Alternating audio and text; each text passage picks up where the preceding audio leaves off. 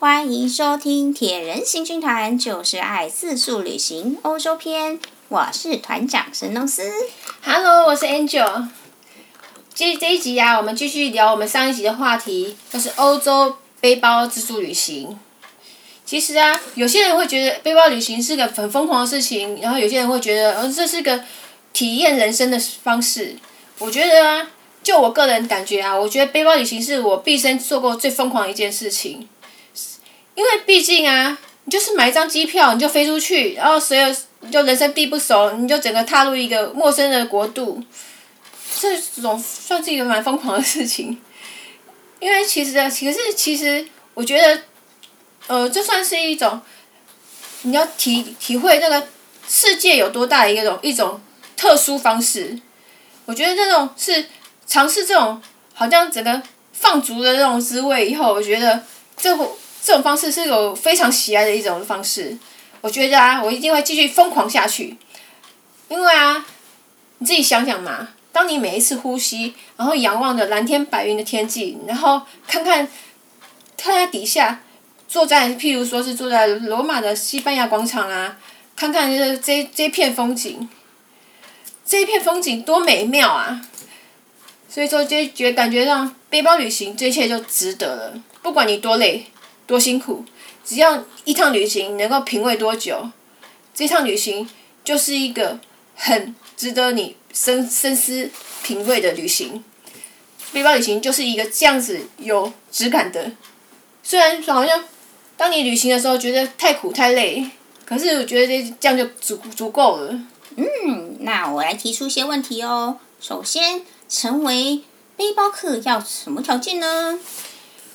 应该是说完全没有任何条件，你不用，你是一个三头六臂，你不用说啊，我是我体力不够啊，我是我的那个我的背力不够啊，我怎么有办法当背包客呢？你抬着你的那个行李，我没有那个体力，我怎么抬呢？其实大家不用考虑这么多，因为其实我们背包客就是那个行囊啊，就是我们只有在跨国的时候，或是换城市的时候需要扛着这那个重的要死的行李，其他地方的时候我们根本就不需要扛着我们那个重的要命的行李，只要把它到了定点，然后丢在旅馆，然后我们就可以开始我们自己的旅游。其实没有想象中的这么劳累啦，不是想说啊，背包客就是说啊，我们就是背着我们行囊，然后一路这样走一路，全从从头就这样就这样背着行囊这样走。嗯，虽然我们在欧洲实实际也有遇到过。真的扛着非常巨大背登山背包的背包客，那他们真的就是正统的背包客，把他们的身家家当全部都放在大背包里面。我觉得啊，背我们其实背包客没有一定的 SOP，我说我非要怎么样做，而是我自己怎么样做我开心，就这样就 O 就 OK 了，也不用是一个语言天才啊。我一毕竟吼，我们什么语言都不会啊，我们英文也不太行。那你既然不太行的话，有办法背去欧洲背包旅行吗？OK 的，你放心。像我们去希腊啊，希腊文啊，法国法文，意大利意大利文，德国德文啊，我们什么什么什么语言都不通啊，还不照样可以走得通？因为其实欧洲人实在是非常的友善，他们，因为我们常常都是到一个陌生的国度，我们还是都需要去问人嘛，然后人家都会很亲切的回答我们哦。任何一个国家都一样，所以说他们只要有一个 body language 啊，他们有肢体语言啊，他就可以很亲切的那跟我们讲说我们要怎么走，我们要要到哪里，或者说我们要走几个街口，我们这样就很轻易的去执行我们的旅程。嗯，其实他们用比手画脚方式跟你说往前一直走，一直走，一直走，一直走，一直走，或者是往左往右。其实那种比手画脚都都可以通的。对啊对啊对啊，像我们在意大利的时候啊，我们就有跟一个一一个欧巴桑来问路啊，然后他就说啊，从这个小径直走，然后就顺着他看着他手指头这边就晃晃晃，然后啊过了一个小山诶山洞，诶我想要是山洞，他就比出一个那种山洞的样子，诶就是过一个一个算是一个门吧，然后跨过去以后说上楼梯一。看他走，两只手指头这样比比比比上楼梯哦，然后呢左拐右拐，然后呢这样就这样就懂喽。这样根本就他其实完全讲的就是意大利文，这样也没关系。你这样看看他的那个手势，我们就知道他要他要表达的意思。到每个国家这样就对了，这样就可以通了。你也不用需要说啊，你有很多钱，家财万贯，不需要，因为毕竟当背包客就是一个呃有限资源，然后就是有限的金钱的旅行，这样就是一个成功的背包客。呃，那再来呢，要怎么样才能成为一个背包客呢？胆识，你只要有胆识就够了，没错。你只要买买上买了一个一张那个不能退票，重点是不能退票的来回机票的话，你跨出去，你这样跨出这一步的话，你就是可以成为一个背包客。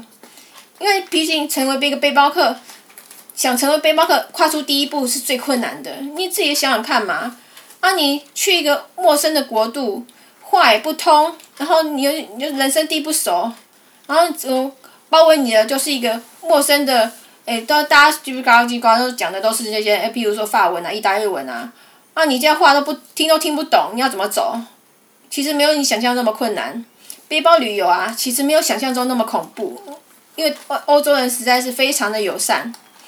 你想，你如果假如你都话都不会通的话，没关系，然后欧洲人他都会亲切的跟你讲说要怎么样走，而且欧洲的那个它的景点又那么美，这么这么漂亮。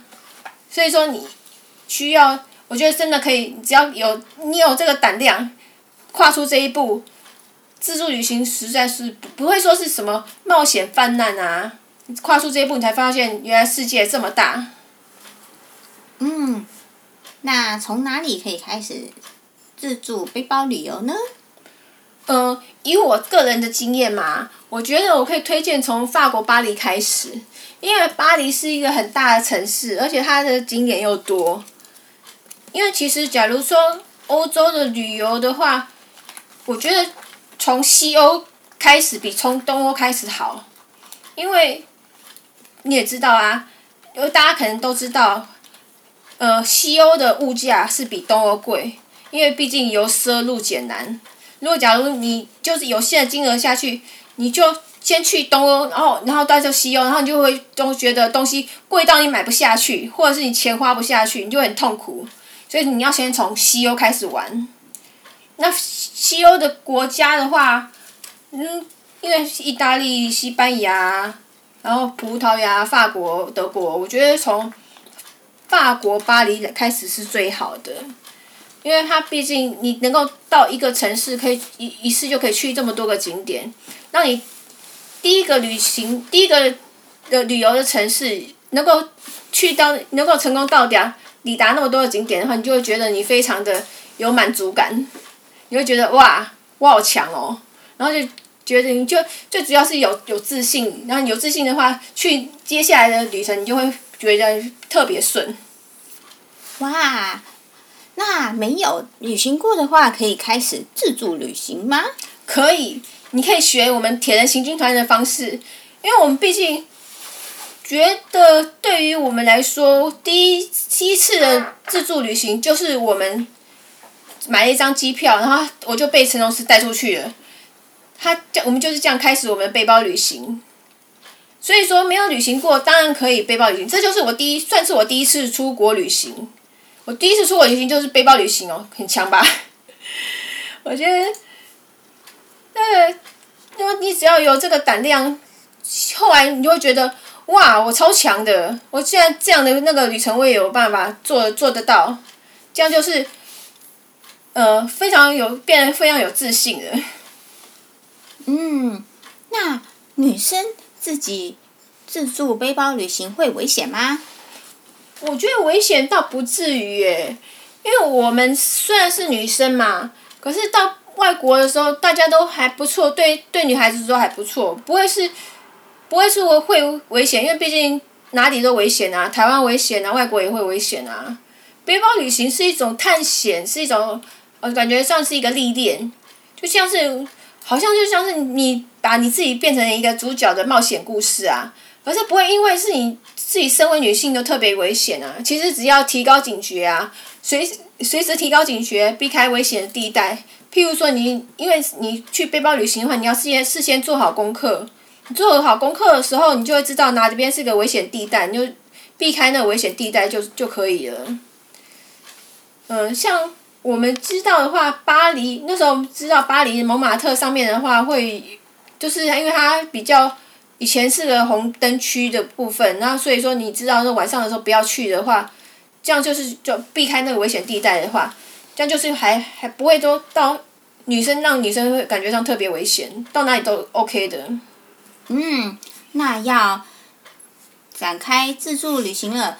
第一步，我们要在呃出国之前事先准备好什么东西呢？呃，总透透来说，你想当一个背包客的话，就是意思就是说，你什么事情都要自己做。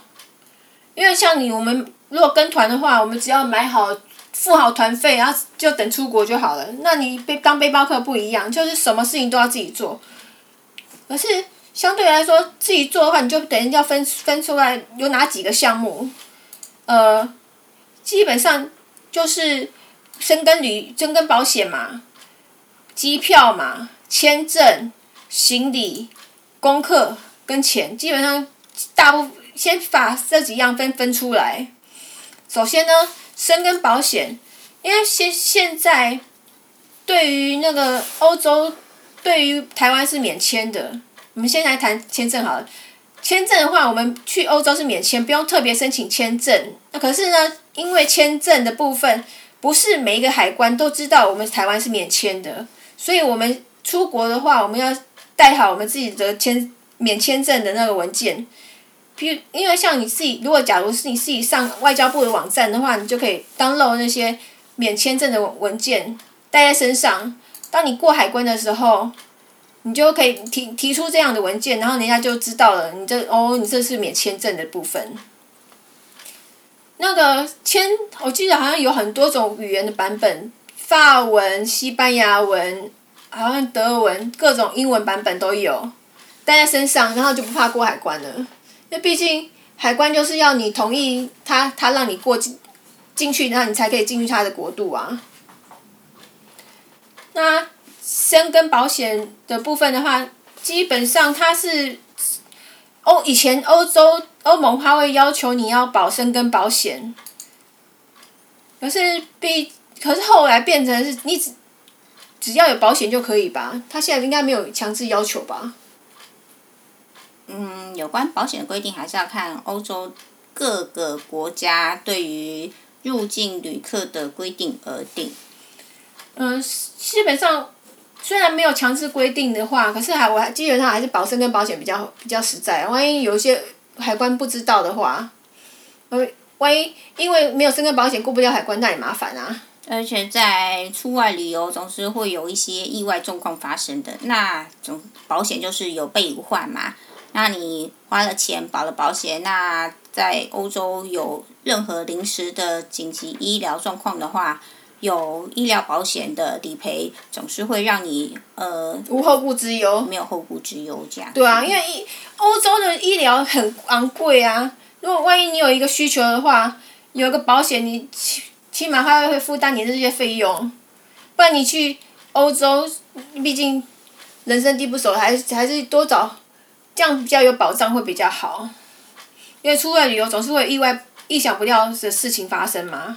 而且除了申根旅游以外，还要再加办一个旅游平安险嘛，多一层保障啊，也多一层心安。旅游平安险的部分好像是包含什么，呃，旅程 delay 嘛，旅程 delay 啊，或者是他的那个行李延误啊、行李遗失啊，这些部分是自助旅行非常需要的。万一你有那个行李遗失的话，行李遗失的话，这这对来，这对旅行的话非常麻烦。嗯，像是我们假如在欧洲旅行的话，长途的话，因为欧洲有很多个国家嘛，你长途旅行的话，我们通常都是靠火车、客运跟廉价航空。那你我们在那个坐连火车的话，我们可以善用欧洲铁路的那个通行证，欧洲 Pass 嘛。欧洲 Pass 的部分，台湾就有旅旅行社就有在卖啦。呃。铁路 pass 的话，我们它好像有分为单个国家的，还有多个国家的，然后有不同天数的，好像三天的、五天的部分，都可以在台湾先买好。那 pass pass 的部分，因为蛮方便的，因为它因为毕毕竟有跨国的部分，你譬如说有诶法铁啊，意大意大利意大利其实铁路不太需要用到欧洲 pass，因为意大利的铁路比较便宜。那像我们那个买了 pass 以后，随时跳上去，随时坐上这个火车都是可以跨国旅行。只有在法国的部分，因为 TGV 它要求你要强制强制定位，所以你不没有定位的话，你是根本无没有办法坐火车的。你根本他他会在那个火火车的那个入口的地方就会把你拦下来了。那这一张。欧洲铁路通行证的话，你要先在一开通一开始的话，你要先在那个各大火车站开通，开通了以后才可以使用。然后你在欧洲铁路的话，你要坐的时候，你要填上了当天的日期，几月几号。然后当他来检查的时候，你就给他看一下，因为毕竟长途的欧洲的那个铁路，他都会来，就有人来那个查票的。你拿出来给他看，然后你就可以坐你的那个车子。它会有分那个头等舱跟二等舱，它好像是依你的年纪来分。你要像好像三十岁以上的话，就只能坐头等舱的部分。这当然是要看那个这个部分比较详细的话，你可能要去查询一下它的那个欧铁的那个 pass 的那个网站部分。然后你长途旅游，你也可以靠。廉价航空，像我们坐那些很多廉价航空的部分，长途的靠廉价航空是比较比较舒服啦。因为毕竟那个太坐太久火车也蛮累的，而且时间比较节省。廉价航空的部分，可是廉价航空它就会要求你的行李行李的重量啊，有些而且它好像飞机票它不会它包含你的行李，你要另外购买加购。而且那个好像它也会限制你随身的行李不能，你随身登机的行李不能太重，好像只有十公斤的限制。嗯，像我有一次行李实在带超过太多了，最后呢，解决之道就是把我行李里面的所有衣物全部都穿上去。对啊，像我们那时候，好像我身身上穿了五件衣服，四条裤子。然后还要把哎什么帽子啊什么通通套上去，然后那因为廉价航空的那个航厦是没有冷气的，然后你他在过海关的不是不是过海关就是要什么登机啊，登机的那一瞬间一定要让他检查行李没有超重，然后那段时间热的要命。